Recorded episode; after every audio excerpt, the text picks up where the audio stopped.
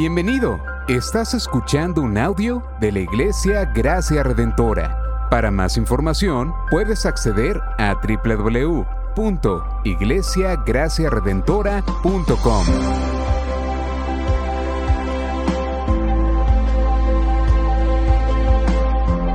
En la exposición de la palabra, el pastor Xavier Torrado.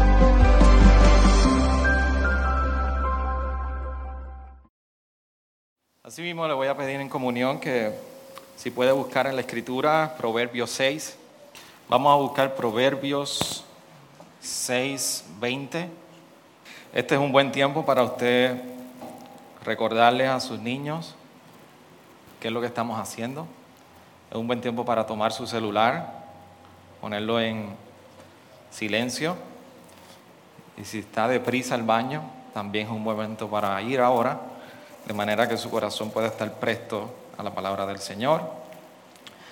Dice Proverbios 6, versículos 20 hasta el 7, 27. Hijo mío, guarda el mandamiento de tu padre y no abandones la enseñanza de tu madre. Átalos de continuo, eh, continuo en tu corazón, enlázalos a tu cuello, cuando andes te guiarán cuando duermas velarán por ti, al despertarte hablarán contigo, porque el mandamiento es lámpara y la enseñanza luz, y camino de vida las reprensiones de la instrucción, para liberarte de la mujer mala, de la lengua suave, de la desconocida. No codicies su hermosura en tu corazón, ni dejes que te cautive con tus párpados, porque por causa de una ramera uno es reducido a un pedazo de pan. Pero la adúltera anda a la casa de la vida preciosa. ¿Puede un hombre poner fuego en su seno sin que arda su ropa? ¿O puede caminar un hombre sobre carbones encendidos sin que se quemen sus pies? Así es el que se llega a la mujer de su prójimo. Cualquiera que la toque no quedará sin castigo. No se desprecia al ladrón si roba por saciarse cuando tiene hambre, pero cuando es sorprendido debe pagar siete veces. Tiene que dar todos los bienes de su casa. El que comete adulterio no tiene entendimiento. El que lo hace destruye su alma. Heridas y vergüenza hallará, y su afrenta no se borrará, porque los celos enfurecen al hombre y no perdonará en el día de la venganza no aceptará ningún rescate ni se dará por satisfecho aunque les dé les des muchos presentes. Hijo mío, guarda mis palabras y atesora mis mandamientos contigo. Guarda mis mandamientos y vivirás, y mi enseñanza como la niña de tus ojos. Átalo a tus dedos, escríbelos en la tabla de tu corazón. Di a la sabiduría, tú eres mi hermana, y llama a la inteligencia tu mejor amiga, para que te guarden de la mujer extraña de la desconocida que le con sus palabras, porque desde la ventana de mi casa miraba por la celosía y vi entre los simples, distinguí entre los muchachos a un joven falto de juicio. Pasando por la calle cerca de su esquina, iba camino de su casa. Al atardecer, al anochecer, en medio de la noche y la oscuridad, entonces una mujer le sale al encuentro vestida como ramera y astuta de corazón, es alborotada y es rebelde. Sus pies no permanecen en casa, está ya en las calles, ya en las plazas. Y acecha por todas las esquinas, así que ella lo agarra y lo besa y descarada le dice, tenía que ofrecer ofrendas de paz. Y hoy he cumplido mis votos, por eso he salido a encontrarte, buscando tu rostro con ansiedad y te he hallado. He entendido mi, he tendido mi lecho con colchas, con linos de Egipto en colores. He rociado mi cama con mirra, aloes y canela. Ven, embriaguémonos de amor hasta la mañana.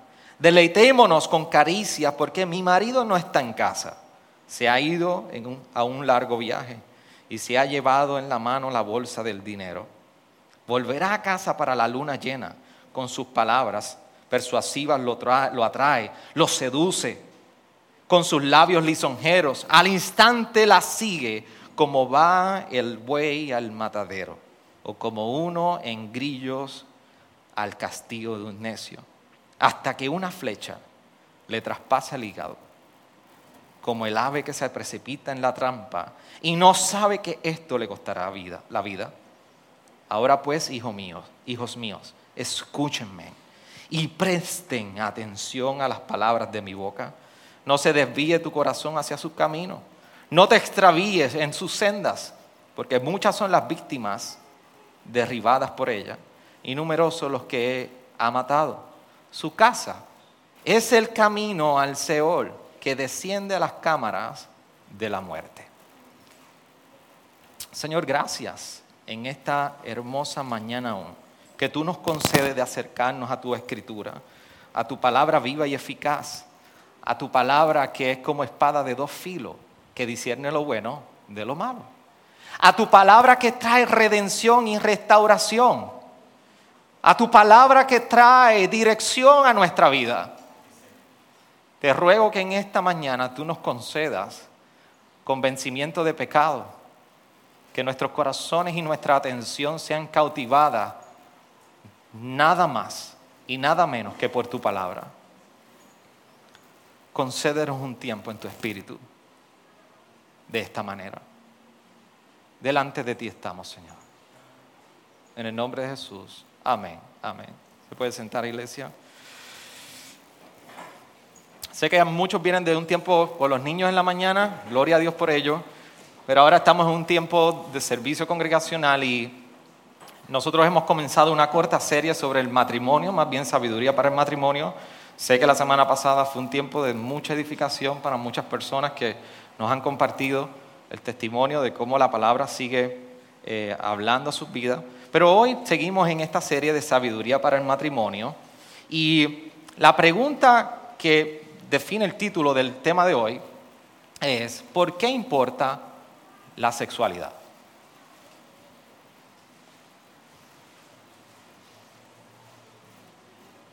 Y hemos estado en muchas ocasiones siendo expuestos a temas del matrimonio y una de las cosas que yo he querido y los pastores hemos querido hacer con esta corta serie es poder hablar temas que usualmente no se hablan dentro del tema de los matrimonios y que la palabra presta el ángulo y la afirmación para poder hablar acerca de ello. Pero también conociendo la iglesia, gracias Redentora. Estamos hablando de los matrimonios de aquí. Por eso el tema de hoy yo creo que es bien importante, iglesia, que me ayude con su atención. Y no hay nada más sagrado. No soy yo, es la palabra del Señor. Pongamos nuestra atención y nuestro corazón delante de la palabra. En octubre 2 es una fecha muy importante. Es la fecha de mi aniversario. Y en octubre 2, pasado 2 de octubre, de 2 de octubre, tuvimos nuestro aniversario pandémico. No todo el mundo tiene la oportunidad de poder decir que celebra aniversario de boda o cumpleaños durante una pandemia.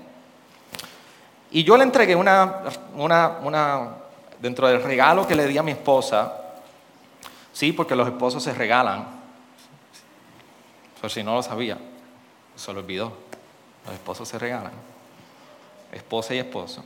Y la tarjeta para mi esposa, yo decidí tomar la siguiente cita y le escribí lo siguiente. Así comenzaba la tarjeta, a puño y, letra mío. Que me beses con los besos de tu boca, porque mejores son tus amores que el vino. Y eso es de cantar de cantares. Capítulo 1, versículo 2.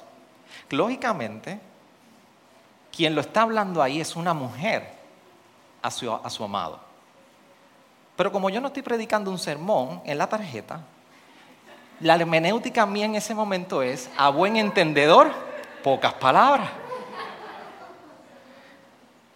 Esa fue la manera que yo quise hablarle a mi esposa cuando ella leyera esas, esas letras. Que me bese con los besos de tu boca, porque mejores son tus amores que el vino. porque es una verdad de mi vida. Y tiene que ver mucho con la sexualidad. Cuando nosotros hablamos y nos acercamos al tema de la sexualidad, según hablamos la pasada semana, el diseño de Dios en la sexualidad juega un rol importante. Recordemos que cuando Dios crea al hombre y a la mujer, Dios los crea para que haya una relación. Dios crea al hombre y a la mujer, diseña al ser humano para que sea relacional. Así que el Dios que es relacional, que en un inicio está manifestado en Padre, Hijo y Espíritu Santo, y vemos en la creación que la Trinidad en cierta manera está implicado cuando dice Dios, hagamos al hombre a imagen y semejanza nuestra. Hay una pluralidad expresada ahí. Y en esta pluralidad crea al ser humano para que sea relacional. La imagen y semejanza de Dios en nuestra vida está implicado el aspecto relacional. Por eso el ser humano, por más que le encante la soledad o que sea introvertido, no puede vivir si no tiene un componente relacional en su vida. No puede. Por eso cuando nos acercamos a la escritura en Génesis 1.28, la primera parte vemos que dice, Dios les bendijo y les dijo, sean fecundos y multiplíquense, llenen la tierra y sométanla. Cuando vamos al capítulo 2, en el diseño perfecto de Dios, por tanto, el hombre dejará a su padre y a su madre y se unirá a su mujer y serán una sola carne. Dios está diseñando una relación que es tan importante y es la más importante que incluso es tan importante que ya tus padres pasan a un segundo plano. Por eso yo tengo problema cuando todavía hay un destete, no hay un destete de unas parejas matrimoniales con sus padres. Y eso lo hablamos ahorita. Dejará a su padre y a su madre. Génesis 4.1 dice, y el hombre se unió a Eva, su mujer, y ella concibió. Desde el principio hay un componente relacional y hay un componente sexual. Si usted no cree eso de ahí, usted tiene un problema de hermenéutica interpretando la palabra. La sexualidad es parte de ese aspecto relacional de Dios al crear al ser humano. Es más, la sexualidad es un reflejo del Evangelio. ¿Por qué es un reflejo del Evangelio? Pero antes que nada, para, que bajen la guardia cuando me están mirando, pastor está hablando, está usando palabras que yo no estoy acostumbrado a escuchar en un, en púlpito. La sexualidad importa. A todos nos importa la sexualidad. ¿Sabes por qué? Cuando vamos de proceso en el proceso de gestación y viene un, un bebé de camino, la primera pregunta, ¿es nene o es nena? Es sexualidad. Cuando usted va caminando y se encuentra con alguien de repente, usted no dice, ay, es fulano quien conozco, es hombre o mujer. Cuando vamos a una película, sabemos diferenciar en una escena que se está tornando erótica versus una que es de acción o comedia. ¿Por qué? Porque nos importa la sexualidad. Cuando vamos de camino en nuestro carro y los hombres ven un letrero de Victoria's Secret, ¿por qué razón? ¿Lo miras o lo ignoras? Porque te importa la sexualidad. Cuando identificas a alguien y lo primero que tú dices es que ha puesto a esa persona, sea hombre o mujer, tú no lo dices porque simplemente tienes una fijación por la belleza. Es que hay algo de atracción sexual. Así que la sexualidad es parte del ser humano. Y como estaba diciendo, la sexualidad es un reflejo de Dios. ¿Por qué es un reflejo de Dios en nosotros? Bueno, porque el Evangelio revela el amor de Dios hacia nosotros. La sexualidad es el reflejo del amor en el contexto del matrimonio. Miren cómo el Evangelio muestra el amor de Dios hacia nosotros y cómo entonces el matrimonio paralelamente es un drama del Evangelio en este aspecto. El hombre y la mujer se aman. Esto es lo que Dios hace con nosotros. Hay unos votos de fidelidad. Por eso en las bodas, cuando vamos allá y yo tengo la, la oportunidad de casarlo, hay unos votos de fidelidad. Promete usted serle fiel hasta la muerte en la enfermedad, cuando esté gordo, cuando esté flaco, cuando sea vago, cuando sea activo, cuando ya no... ¿Usted promete ser fiel? Sí. Dios ha hecho un pacto con nosotros de fidelidad.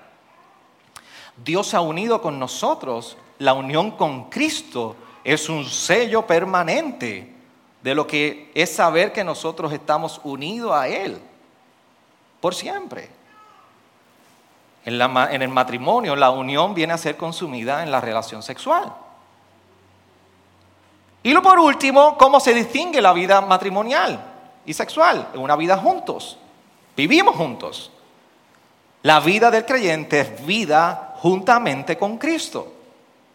Pero el problema que nosotros estamos teniendo no solamente es que la sexualidad nos importa porque desde diseño está implicada, no es que solamente la sexualidad es un reflejo de Dios, es que la, sexualidad también ha sido distorsionada por el pecado. la sexualidad ha sufrido las consecuencias del pecado. ¿Cómo se ve la distorsión de la sexualidad en la humanidad? De diferentes maneras. Una, eh, lo primero es en diseño. Por eso nosotros vemos que en diseño ha sido trastocada la sexualidad. Cuando vemos que hay tendencias desvirtuadas del diseño de Dios como la homosexualidad o el lesbianismo, son uno de ellos. La sexualidad distorsionada afecta nuestra imaginación. Por eso el pecado de la pornella, la pornografía, es el aspecto de imaginativo de la sexualidad. La sexualidad ha sido distorsionada incluso en las expectativas que nosotros tenemos al respecto. Porque la imagen en nuestra imaginación y cómo la cultura ha logrado tergiversar el diseño original de la sexualidad influye muchísimo en las expectativas con las que nosotros nos acercamos a la sexualidad. Así que afecta nuestra realidad por las expectativas, afecta incluso nuestros deseos. Mire cómo tantas cosas afectan nuestra sexualidad. El diseño, la imaginación, nuestra realidad y nuestros deseos. Porque ahora no solamente en el contexto del matrimonio yo deseo tener sexo con mi esposa, es que ahora soy tentado a que fuera del matrimonio yo vaya a encontrar esa satisfacción. Así que afecta nuestros deseos y afecta nuestras acciones. Afecta nuestras acciones porque incluso la sexualidad distorsionada se ve manifestada incluso en algo que se le llama el bestialismo. Yo he tenido que trabajar con casos como ese. Este es consecuencia del pecado.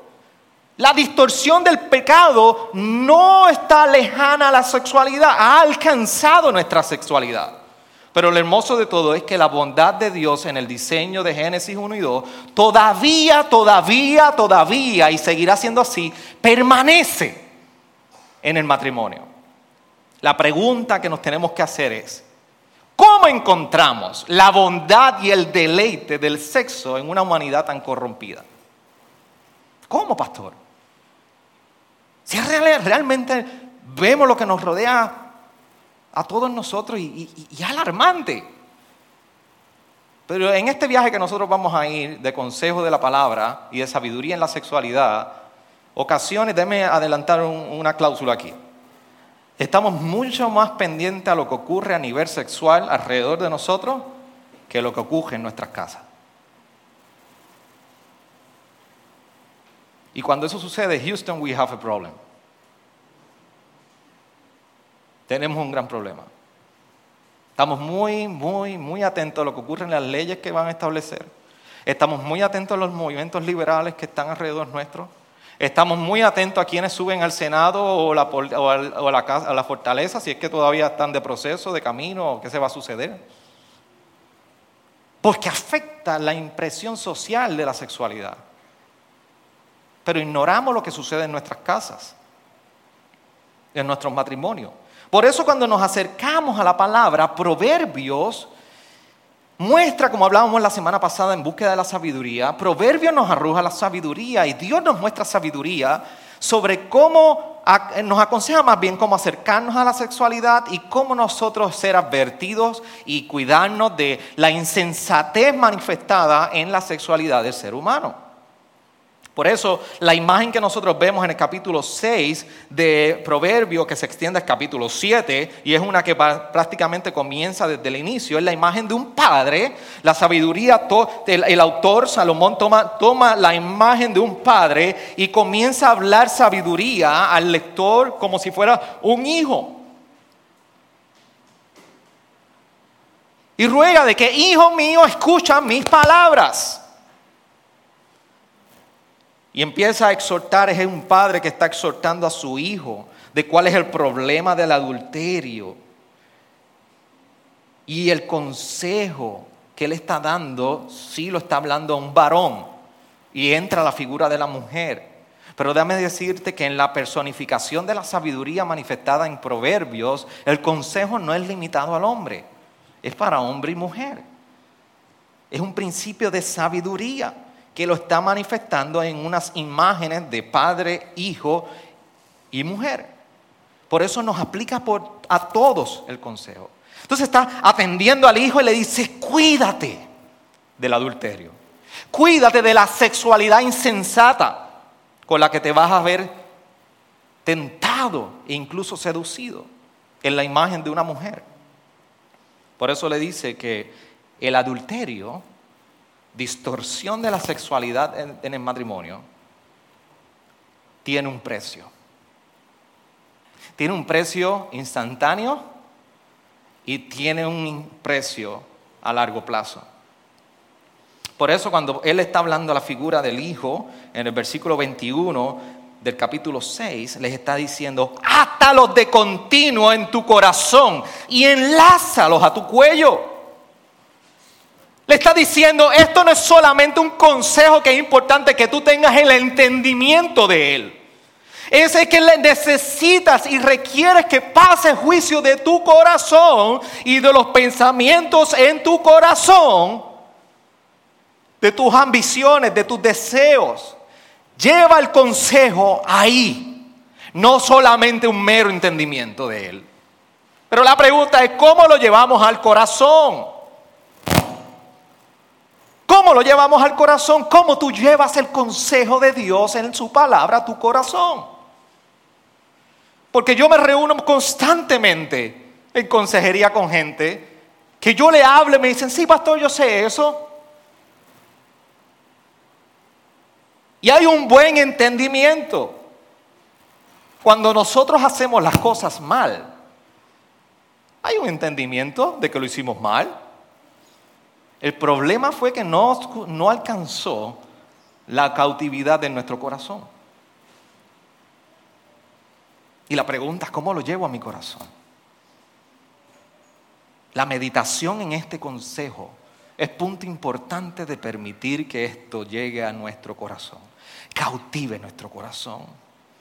Por eso el salmista comparte la imagen del hombre bienaventurado que medita en su ley de día y de noche.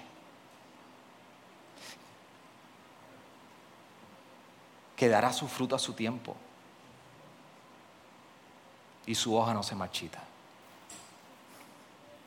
Y será como un árbol firmemente plantado junto a corrientes de agua. Ese es el hombre que medita en la ley del Señor, que lleva cautividad en la enseñanza en su corazón. Por eso el rol... Eh, ¿Por qué yo estoy diciendo esto? Porque cuando nosotros queremos alcanzar sabiduría en la sexualidad y en nuestra vida, la sabiduría no es otra que el entendimiento manifestado en nuestras acciones. Entendimiento manifestado en nuestras acciones. Cuando nosotros metemos las cinco patas, la sabiduría llega después por las consecuencias. Y tú dices, mm, no lo voy a hacer. Pero para tú poder llevar y alcanzar sabiduría, no necesariamente es porque tú la tienes, es que otros te la pueden dar. Por eso antes de llegar a la acción, el involucramiento de otros en tu vida parecen que son como ese stop, ese semáforo que te dice cuidado. Son maneras de nosotros pensar cómo llevamos a estas enseñanzas en nuestro corazón. Porque el padre le está hablando al hijo y le está diciendo, cuídate, son consecuencias eternas. Por eso átalas a tu corazón, a la tabla de tu corazón, porque tienen consecuencia cuando no hay sabiduría en nuestra vida, incluyendo en nuestra sexualidad, tiene consecuencias. Pero la pregunta es, ¿cómo yo voy a lidiar con esto? ¿Cómo yo voy a lidiar cuando una mujer o un hombre guapo pasa por mi lado?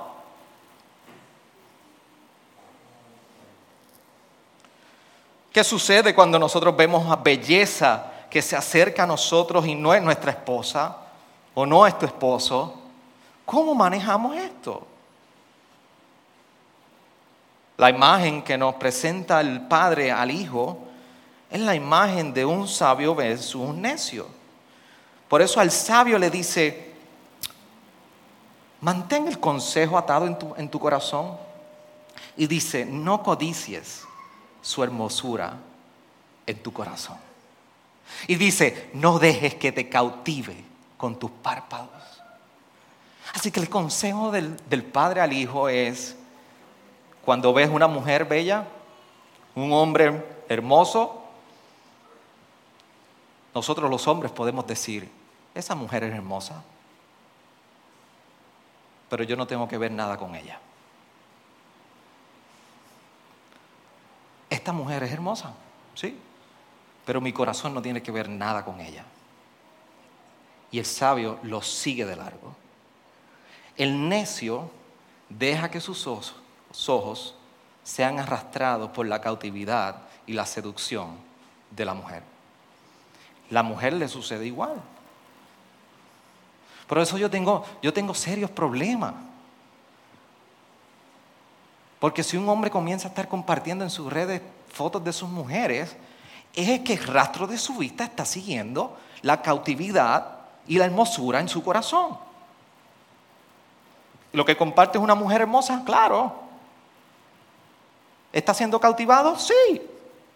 Pero el problema social que tengo es que no sucede igual cuando la mujer la comparte. yo estoy hablando aquí, yo no, yo no predico para las gradas, a mí me quemarán en las redes, yo no sé qué, sucede ahí.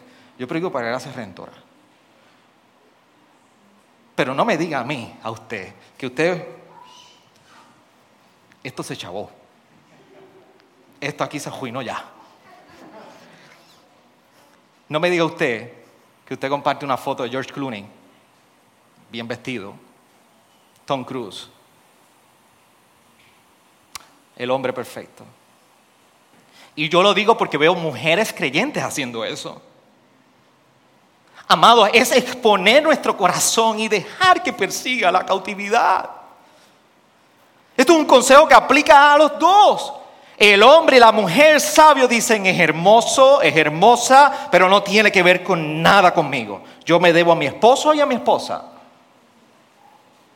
Yo recuerdo que hace un par de años atrás, yo creo que todavía vivíamos, vivíamos en Arecibo, Neiche y yo, y fui a hacer una gestión en una colecturía. Y cuando voy de camino me encuentro que quien me va a atender es una mujer joven, vestida sumamente apretada, y con su busto casi por fuera y con los labios rojos, rojos, rojos. Y era una mujer hermosa, pero era bien extrovertida. Y yo voy al counter a hacer la gestión de licencia y mientras yo estoy mirando, estoy tratando de poder mirar por encima del cuello o por debajo del counter. Pero usted ha experimentado eso, usted no sabe dónde meterse, de la incomodidad. Y dice, ¿qué hago?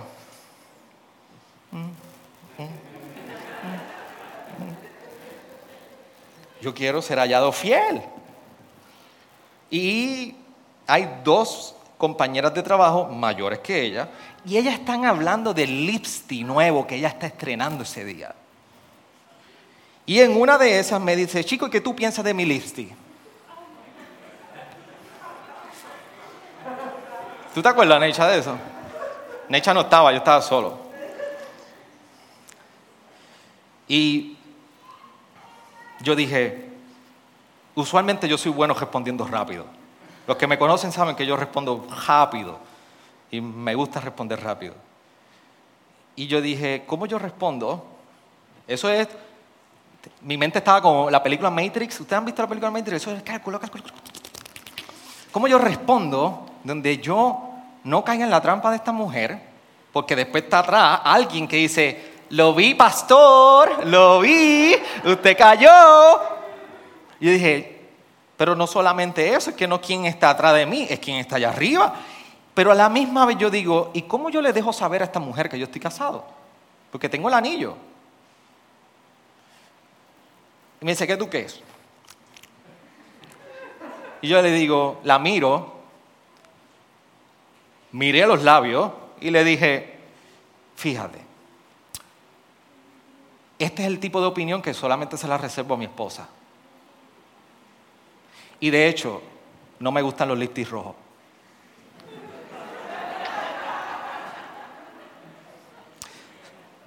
Sus labios dejaron de ser rojos y todo su ser, semblante, se puso rojo. Perdóname, perdóname, no era mi intención. Eh, y las dos compañeras se metieron debajo del counter. Pero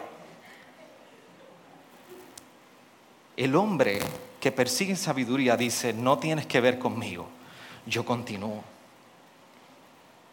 Por eso el llamado de la palabra es a cuidarnos porque el hombre insensato no solamente va a apreciar la belleza que tiene delante de él, sino que también su, su, corazón va a seguir sus ojos.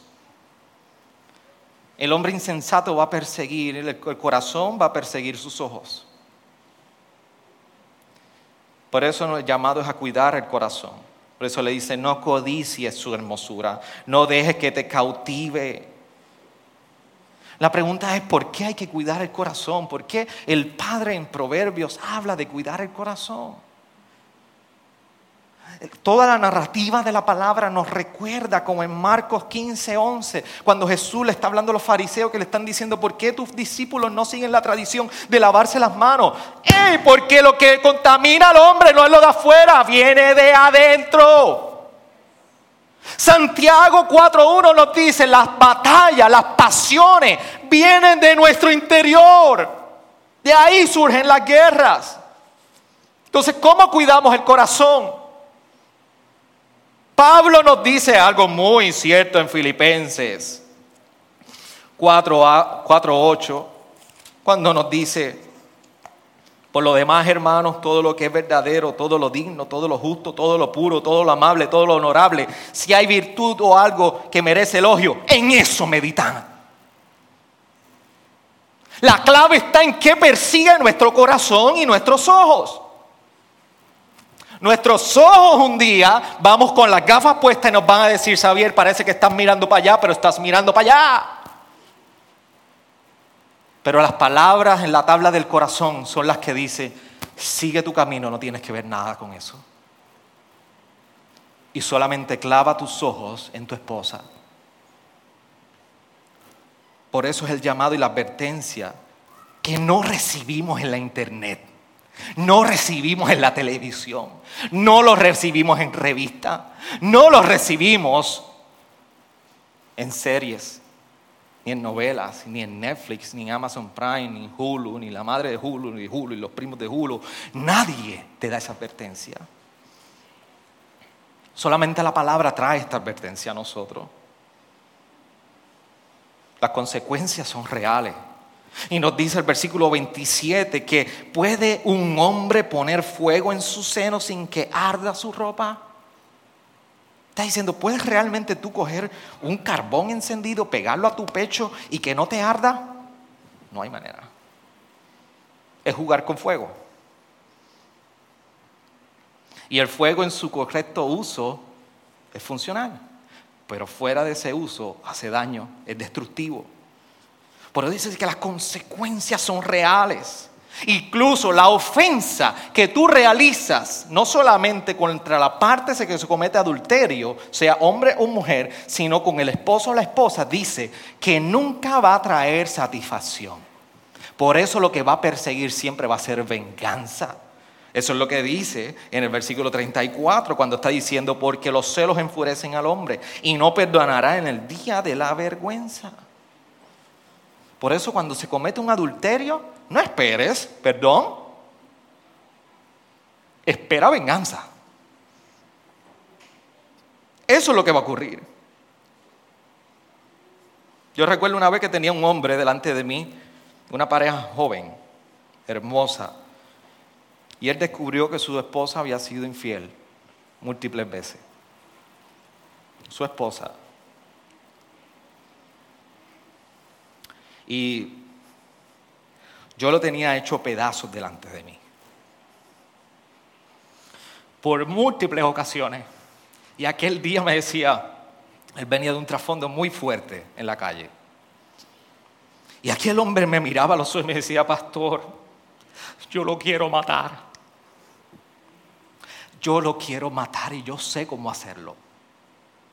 Pero ¿sabes lo que sucede, pastor? Que Cristo no me deja. Cristo no me deja.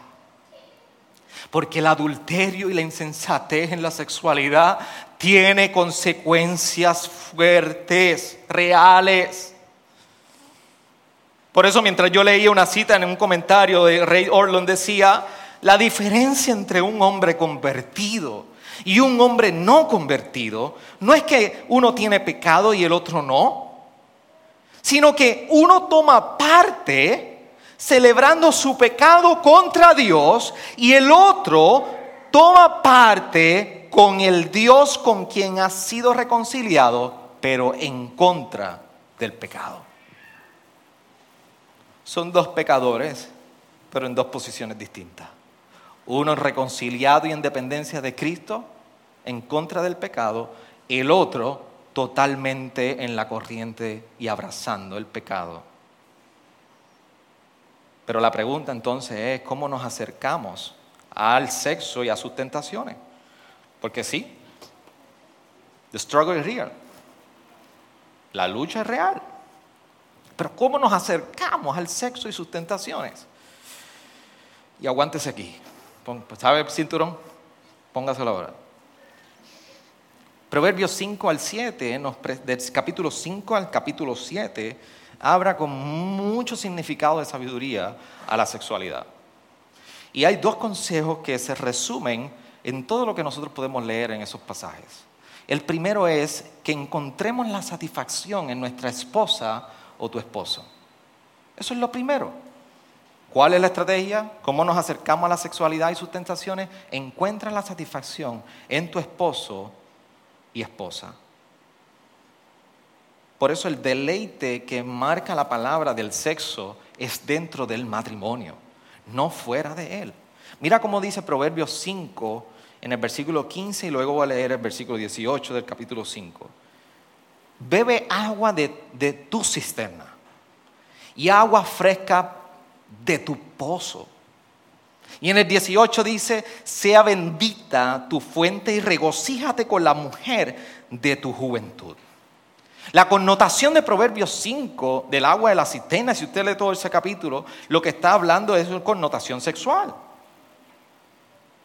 No vayas por las calles preguntando ni buscando. Y por eso la invitación es, busca y satisfácete con la agua de tu propia cisterna y la agua fresca de tu pozo regocíjate, deleítate en el contexto de tu esposa, no fuera de él. Por eso el comentarista Tremper Longman, Longman escribe y dice, la mejor defensa contra el adulterio es una fuerte ofensiva en el matrimonio. Usted sabe lo que eso significa, ¿verdad? No lo tengo que explicar. Una fuerte, la mejor defensa contra el adulterio es una fuerte ofensiva en el matrimonio. ¿Cuáles son los problemas comunes que nosotros tenemos en el matrimonio? Varios puntos, yo quiero que ustedes mediten esto.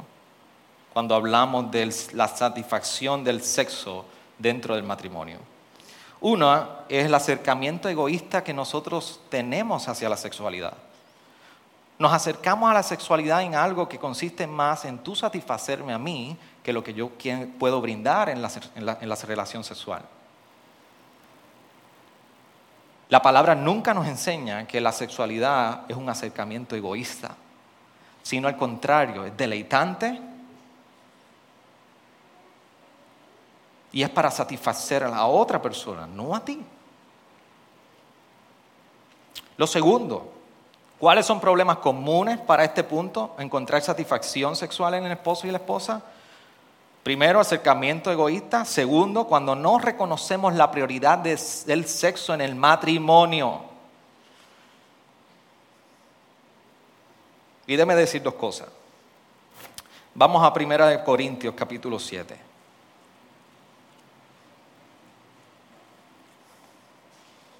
Versículo 4. Vamos voy a leer desde el capítulo 1 hasta el versículo 5. El versículo 1 al versículo 5. En cuanto a las cosas que me escribieron, bueno es para el hombre no tocar mujer. No obstante, por razón de las inmoralidades, que cada uno tenga su propia mujer y cada uno tenga su propio marido. Que el marido cumpla con su deber para con su mujer e igualmente la mujer lo cumpla con el marido. Y hago la pausa. El deber es, implicación sexual. ¿Ok?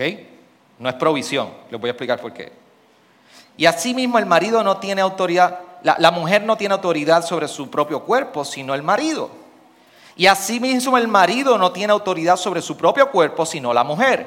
No se priven el uno del otro, excepto de común acuerdo y por cierto tiempo, para dedicarse a la oración vuelvan después a juntarse a fin de que Satanás no los tiente por causa de falta de dominio propio. ¿Qué está sucediendo aquí? Primero, Pablo está hablando de la sexualidad y no solamente con la connotación reproductiva en su diseño. ¿Se recuerdan? Génesis 1, Génesis 2, se fecundos, multiplicados.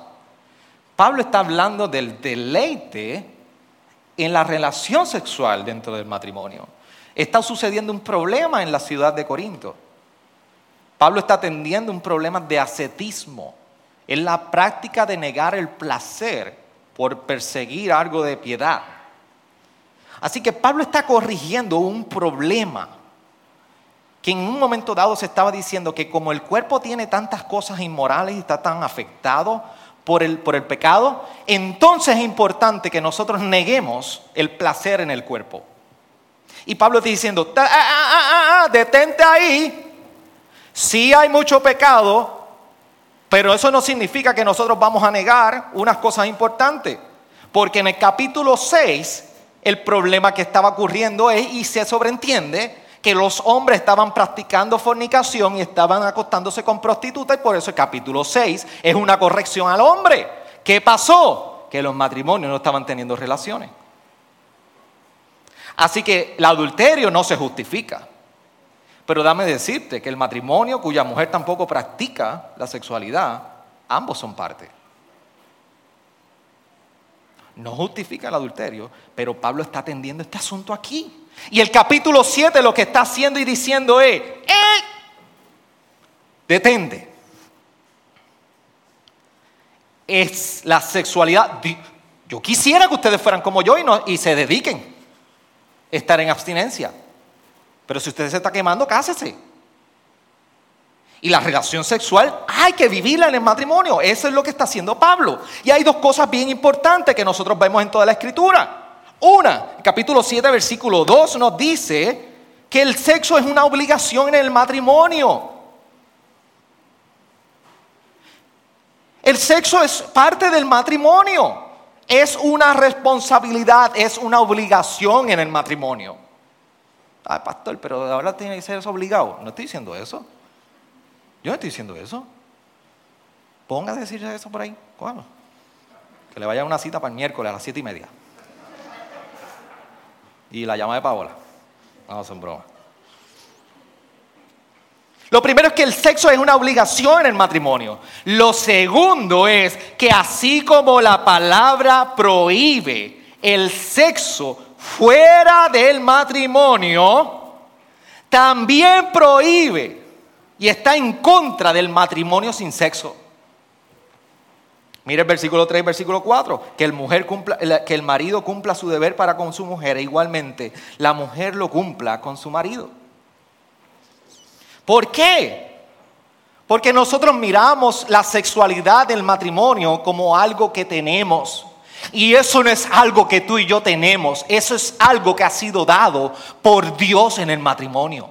Entiéndelo, mírame aquí, mírame todo, mírame, mírame aquí. Mírame a mí. La sexualidad no es algo que tú tienes, es algo que te lo dieron. Es una bondad y un regalo de Dios para el matrimonio. Yo recuerdo cuando pequeño mis papás iban todas las navidades, iba de carro y me leían la cartilla. Todo regalo que tú cojas, lo coges y das gracias. Así sean las mismas medias que te recibiste el año pasado. Y si no recibes juguete, también vas a decir gracias. ¿Estamos claros? Sí, papi. Sí, mami. Y yo cogí el regalo. Ah, esta no es la casa de Batman que yo esperaba.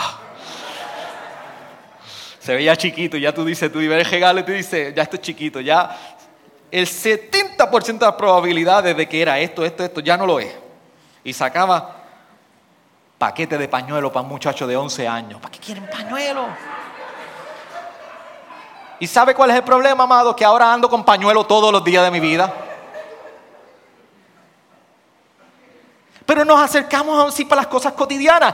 El sexo en el matrimonio ha sido algo que Dios dio y ha regalado para el matrimonio. No es algo que a ti te pertenece, es algo que Dios lo diseñó. Y Dios te, te ha dicho y dice, úsalo, vívelo, deleítate en eso. Así que debe ser una prioridad en el matrimonio. Pero no se queden ahí. ¿Cuándo no hacemos de prioridad el sexo en el matrimonio? cuando no hay intencionalidad. Pablo está recordando que debe haber intencionalidad en perseguir la relación sexual en el matrimonio. Cuando los hijos se vuelven la prioridad en nuestros hogares. Y aquí me voy a detener un poco. Y sí, sé que vamos a sangrar.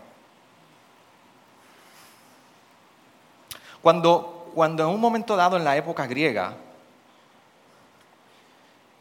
se practicaban las bodas, había el rol de una persona que se llamaba el paraninfo. Paraninfo. Hoy la palabra paraninfo tiene una connotación más académica. Pero la persona que era el paraninfo era el mejor amigo del novio que estaba encargado de, llevar la boda, planificarla, y era el que preparaba el lecho de luna de miel donde se consumiría el sexo. Y lo cuidaba, que nadie pasara para ese sitio. Incluso en ocasiones era el encargado de escoltar a la novia al encuentro con su amigo. Eso es lo que ha evolucionado hoy en lo que se le llama el padrino de boda. A ese nivel. Pero así se miraba la relación sexual, se cuidaba, era un lecho matrimonial importante, santificado, separado y especial. Hoy nosotros celebramos la luna de miel. Si usted va a la luna de miel a jugar PlayStation, usted tiene un problema, porque ese no es error de la luna de miel. Usted va a la luna de miel a tener ese encuentro íntimo con su esposa, la desposada. Dígame usted que aquellos que han experimentado el matrimonio, se han casado y el momento de luna de miel, eso no es un momento casi sagrado para usted. Usted lo cuida, usted trata de que sea un sitio lindo, bueno y barato. No, usted trata de que sea un momento impresionante. Todos los componentes de ese momento son especiales. Por más desastrosa que sea la noche, y usted me entiende lo que sea. Pero ese momento es especial. Yo les voy a hacer una pregunta, queridos matrimonios. ¿Qué nos hace pensar que la luna de miel es distinta a cada noche en nuestro hogar? ¿Qué, nos hace pensar que el hecho de luna de miel es distinto al lecho matrimonial todos los días.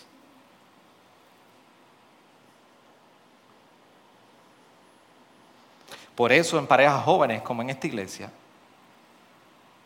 yo tengo la, lucha eterna de cuando los hijos toman el lecho del matrimonio y lo convierten en el lugar de intimidad de papá y mamá, en un lugar de juego y de estorbo en la relación matrimonial.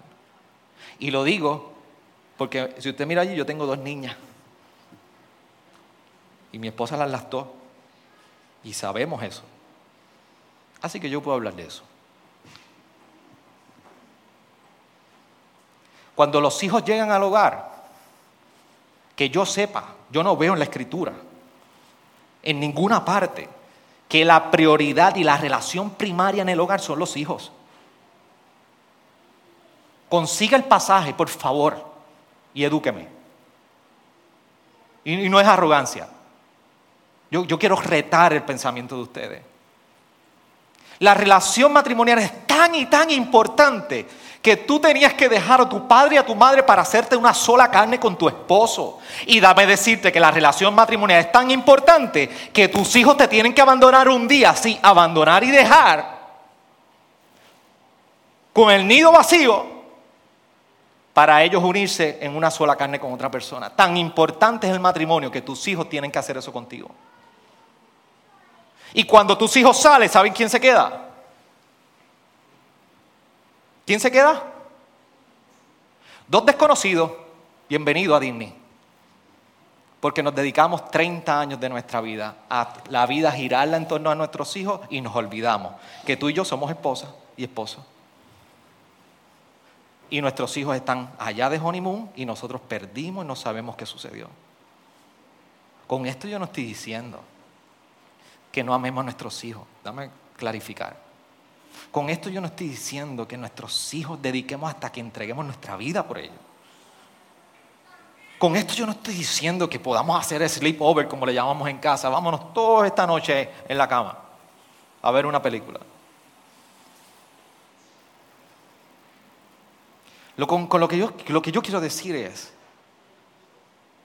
que hay un espacio, hay un momento, pero hay una prioridad y es el matrimonio. Si tus hijos se vuelven un estorbo para la relación sexual matrimonial tuya, tú estás poniendo por encima a tus hijos que tu vida matrimonial. ¿Sea claro? Pastor, pero que no es fácil. Claro que no es fácil. Trabajamos, estamos cansados, eso influye muchísimo. No tenemos tiempo, estamos trabajando allá en la calle, hay que hacer esto, hay que hacer lo otro. Cuando venimos a ver las obras del día, no hay manera de nosotros poder tiempo de intimidad. Pero lo más difícil para nosotros poder hacer del sexo una prioridad en el matrimonio es cuando nuestros hijos se vuelven el núcleo sobre lo que hacemos todas las cosas. Tus hijos llegaron después, tus hijos se unen a ti y ustedes somos matrimonio, estaban primero. Si sus hijos llegaron primero, pues entonces la cosa es distinta. Pero siempre el matrimonio llega primero y los hijos se adaptan al matrimonio, no el matrimonio a los hijos. A los hijos se les enseña, se les educa, se les dirige en amor, gracia y disciplina para que ellos entiendan la hermosura del matrimonio. Porque aún las palabras que tú utilizas o no utilices para describir la relación íntima y matrimonial en tu casa influyen a tus hijos. Cuando tú te acercas a tu intimidad de hogar, de tu, tu, familia, tu esposo y esposa, y tus hijos ven el drama del Evangelio, la belleza de la intimidad, la belleza y la bondad de la sexualidad en tu casa, no porque están ahí en primera fila en el cuarto metido sino porque ven a papá y mamá haciendo de la prioridad el matrimonio. En vez de nosotros optar entonces por nosotros comunicar secreto, oscuridad, esto no se toca, esto no se hace, esto es un problema, esto no se habla, para que me levante la curiosidad de la oscuridad del pecado en la sexualidad, que solamente ocurre en la oscuridad. Pero necesitamos hablar de la bondad que envuelve esto. Así que la falta de intencionalidad es un problema para la prioridad del sexo en el matrimonio. Los hijos se pueden volver, en cierta manera, un reto para la prioridad de la sexualidad. Tercero, no considerar la salud sexual. ¡Hey, tenemos problemas! Pues necesitamos atenderlo. Oh, entiendan algo, iglesia. La palabra habla que la sexualidad es prioridad en el matrimonio. No es cuando sobre el tiempo, no es cuando digamos, no, no, no. Eso requiere intencionalidad y requiere que incluso si tienes que separar tiempo en tu calendario, sepáralo. Este día es para ti, para mí.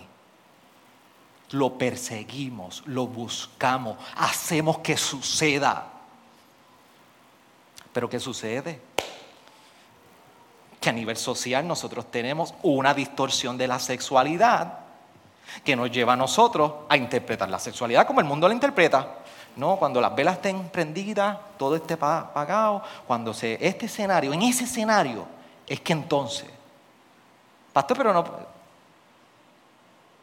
hay niños aquí, no es una conferencia matrimonial. Pastor, pero entonces, ¿qué pasó? Eso es rough. No hay romanticismo. Yo no estoy diciendo eso. Y como yo soy romántico, yo no sé, hágalo en tu casa, con usted conoce a su esposa. Su esposo tenga sus medios. Se puede. Se puede. Pero hay que ser intencional. Por eso cuando nosotros nos acercamos a 1 Corintios 7, Pablo nos está hablando de que este asunto es algo que es pasivo. La sexualidad es algo activo que se debe buscar con intencionalidad. Y como yo le estaba diciendo, como mires el sexo en tu casa hoy, va a influenciar muchísimo cómo tus hijos entenderán acerca, lo que entenderán acerca de la sexualidad. Así que lo primero es busca la satisfacción en tu esposo y tu esposa. Lo segundo, crece en la relación con Jesús. Cuando nosotros llegamos al Evangelio, a Jesucristo, dice que la tabla de la ley ha sido escrita en nuestros corazones ahora, por medio del Evangelio. Este es el consejo que vemos en Proverbios 7.3. Átalos a tus dedos, escríbenlos en la tabla de tu corazón. La ley llega a nosotros cuando conocemos a Jesús y viene a aplicarse en nuestras vidas. Por eso de esta manera tú y yo podemos en el poder del Evangelio, de su palabra y su espíritu, vivir en obediencia y fidelidad en nuestra, en nuestra relación sexual y en nuestra sexualidad. Porque el amor verdadero ha sido manifestado en cada uno de nosotros. Por eso cuando Jesús llega a nuestra vida y tú entregas y rindes tu vida, tú te entregas por completo a Él. Pero ¿sabe lo que nos pasa? Queremos entregar lo que queremos. Queremos someternos a Él a nuestra manera. Esto sí, esto no. Cuando llegamos a Jesús nos sometemos por completo a Él. Conocer el Evangelio es una, es una experiencia de transformación completa de tu ser. Por eso, cuando el Evangelio viene a transformarnos a nosotros y alcanzarnos, incluye la sexualidad. La unión con Cristo, estar unidos con Cristo y que Cristo está en nosotros, significa que todo lo que es nuestro es de Él y para Él. Y eso incluye la sexualidad. Entonces, ¿qué perseguimos? ¿Qué debemos perseguir como matrimonios ante este consejo de sabiduría? Les acabo de decir la relación con Cristo. Tu fidelidad hacia tu esposo y tu esposa comienza con tu fidelidad verticalmente, allá arriba. La fidelidad allá arriba es que viene a influenciar tu fidelidad horizontalmente, no al revés. No existe tal cosa como ser fiel aquí y no allá. Tu relación con Dios determina muchísimo cómo tú te relacionas con los que están alrededor. Por eso los matrimonios que viven en 1 Corintios 7, 1 al 5 y en Efesios 5 no van a buscar satisfacción en otro lugar, porque ya la han encontrado en la bondad de Dios para con sus matrimonios. Van a ser tentados, pero no la van a encontrar en otro lugar. La van a encontrar en el lecho matrimonial, en sus casas, porque han conocido esta bondad de Dios. Segundo, persigue la relación con Cristo, persigue tus acciones. Considera dónde te están conduciendo las acciones. Este es el, este es el, este es el consejo de Proverbio en todo momento. Por eso cuando vamos a Proverbios 14, versículo 12, nos dice, hay camino que al hombre le parece derecho, pero al final es camino de muerte. Aún la risa, en la risa el corazón puede tener dolor y al final de la alegría puede ser tristeza. El corazón descarriado se saciará de sus caminos, pero el hombre bueno estará satisfecho con el suyo. El consejo de Proverbios en todo momento es poner la mirada a cómo siguen nuestras acciones, a dónde nos están conduciendo. Pero el problema que estamos teniendo es que nos sentimos tan, tan y tan y tan complacidos con nuestro presente que ignoramos las consecuencias del mañana. Por eso hoy persigue la relación con Cristo. Por eso hoy evalúa tus acciones y es un buen tiempo, un buen día para sentarte con tu esposo y tu esposa y evaluar tu matrimonio a la luz de su palabra. Tercero, persigue el perdón y la reconciliación. Nunca es tarde para el arrepentimiento a causa de la sexualidad corrompida en nuestra vida. Hoy, es un buen día para moverte en arrepentimiento delante de Dios e incluso con tu esposa o tu esposo. Y dame decirte algo. El verdadero arrepentimiento no es aquel que dice lo siento, lo hice mal. Eso es parte de. El verdadero arrepentimiento es el que persigue los frutos de piedad y de arrepentimiento. El verdadero arrepentimiento persigue frutos de piedad, busca piedad en su vida y alimentarse de piedad y dar frutos de piedad a causa de su arrepentimiento. Por eso cuando nos acercamos al Evangelio, el Evangelio brinda una oportunidad y un modelo para nosotros experimentar redención, arrepentimiento y fe. Y por último, y quiero que me escuches bien, cuando hablamos de este tema, sí es cierto que hay ocasiones que nosotros podemos tomar las palabras de Pablo y hacerlas nuestras cuando él dice en Romanos 7:24, miserable de mí, ¿quién me liberará de este cuerpo de muerte? Pero, escúchame bien, el Evangelio lo cambia todo. Escúchame bien, los vuelvo a repetir. El Evangelio lo cambia todo. Pablo expresa y le escucha bien lo que te voy a leer. Primera de Corintios 6, 9 al 11 dice, o no saben que los injustos no heredarán el reino de Dios. No se dejen engañar, ni los inmorales ni los idólatras, ni los adúlteros, ni los afeminados, ni los homosexuales, ni los ladrones, ni los ávaros, ni los borrachos, ni los difamadores, ni los estafadores heredarán el reino de Dios. Y esto eran algunos de ustedes. Pero fueron lavados, pero fueron santificados, pero fueron justificados en el nombre del Señor Jesucristo y en el Espíritu de nuestro Dios.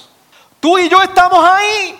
Tú y yo nos acercamos a la palabra y el Evangelio con toda una sexualidad distorsionada y quebrantada por el pecado. Tú y yo nos acercamos y encontramos que en nuestro matrimonio de alguna u otra manera nuestra sexualidad ha sido corrompida. Pero el Evangelio nos recuerda hoy que el Evangelio él mismo lo cambia todo en nuestra vida. Que nunca es tarde para lo que nosotros éramos, hoy ser lavados, santificados y justificados en el nombre del Señor. Por eso hoy, iglesia, hoy es un buen día para que tú puedas rogar delante del Señor por la restauración tuya, de tu matrimonio, de tu esposo, de tu esposa.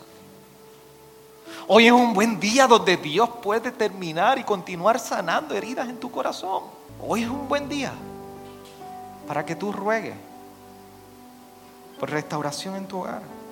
Yo les puedo decir con toda garantía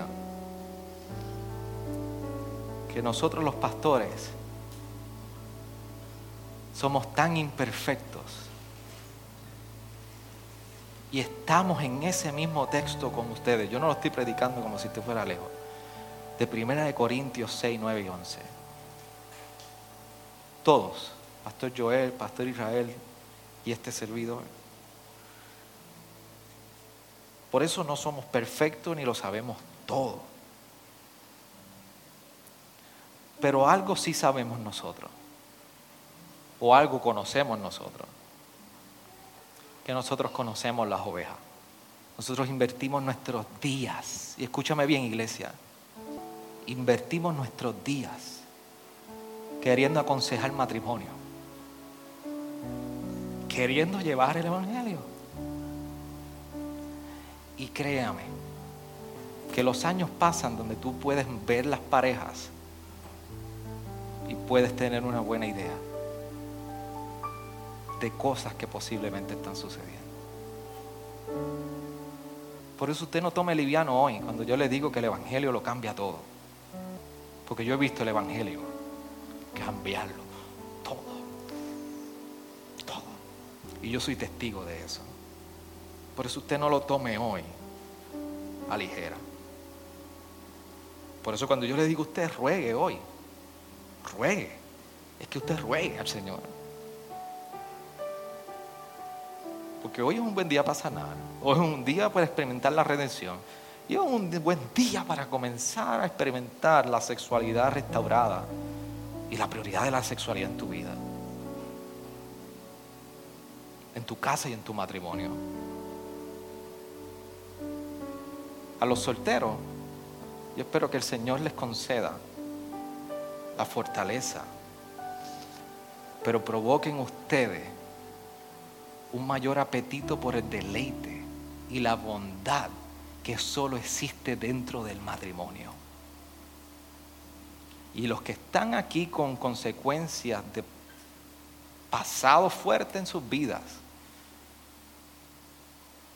hoy es un buen día para que el Señor te siga fortaleciendo y traiga sabiduría a tus días por delante.